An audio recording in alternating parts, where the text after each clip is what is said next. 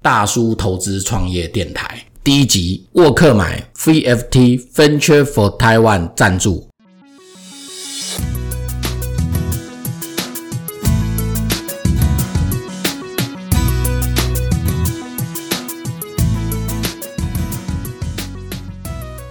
各位听众，大家好，我是大叔投资创业电台的主持人彭思周，当过十年的记者，十年的大学教授，中年出来创业，心灵千疮百孔，有一些心得想要跟年轻的朋友分享。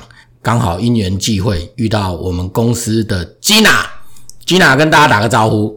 大家好，我是来自国立中央大学企业管理学系的 Gina，他也是我们的制作人。那也是沃克买创业投资股份有限公司的实习生，跟我差了二十八岁，他今年只有二十岁，来探讨投资创业这个议题。我相信呢，一定呢会很有趣。在基娜的这个世代呢，你是西元几年出生的？两千。哇，两千年出生的，好年轻哦。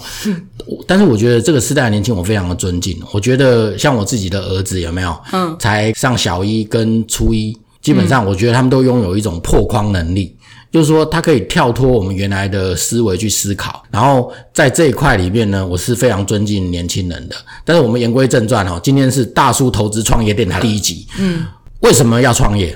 我跟你分享，这个是我从二零一五年出来创业的经验。我觉得创业其实能不能成功呢？慎始才能慎终，就是你一开始是决定为什么创业的，创业必定是为了解决一个问题而诞生的，所以说一定是有一个问题需要去解决，而且解决这个问题本身呢会带来商业的机会，那我们才去创业嘛，而不是为了当老板，为了爽而爽。这样子呢就没有意义了，就像是吉娜，你现在在大学有没有交男朋友啊？没有，你不，你不会为了交男朋友交男朋友吧？一定是为了爱嘛，对不对？所以创业呢，一定是为了要解决一个问题而诞生的。但是问题是要解决什么样的问题呢？这个问题一定是从你平常的生活当中去观察的嘛，是对不对？嗯，那你现在想哦，如果你是那个。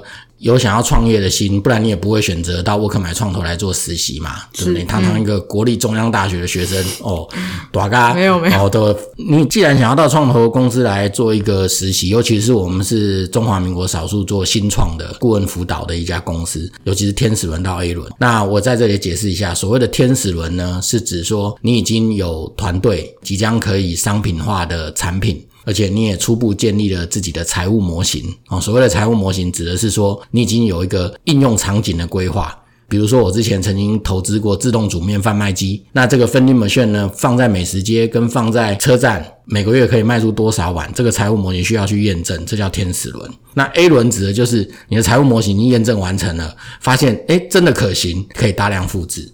那想要请教你这个高材生啊，你创业刚刚你已经学到了。一定是为了要解决一个问题，而不是为了创业而创业，为了当老板而当老板。那怎么样来判断呢？这个问题是值得被解决的，中间的机会跟商机在哪里？那你觉得你现在周遭的生活有什么问题需要解决的？太多年轻人找不到工作，找不到工作，前途的问题。嗯，现在我讲的是说职场上找不到工作，那找不到工作该怎么办呢？投履历啊。对啊，那你就一零四一就好了。那这个问题有什么好解决的？搞不好就是人家没没回你啊，大家都没回你，这不是很正常吗？那这样就找不到工作啊，那就要继续努力啊。但是你找不到工作，你要检讨是你的问题还是市场的问题，对不对？嗯哼，对啊。所以说这个问题太大了。我通常创业解决一个问题呢，是从一个小问题开始。怎么说？比如说呢，我举个例子，有些时候呢，市场跟投资人看到的，跟创业者看到了，认为你的创业模式里面最有价值的部分是截然不同的。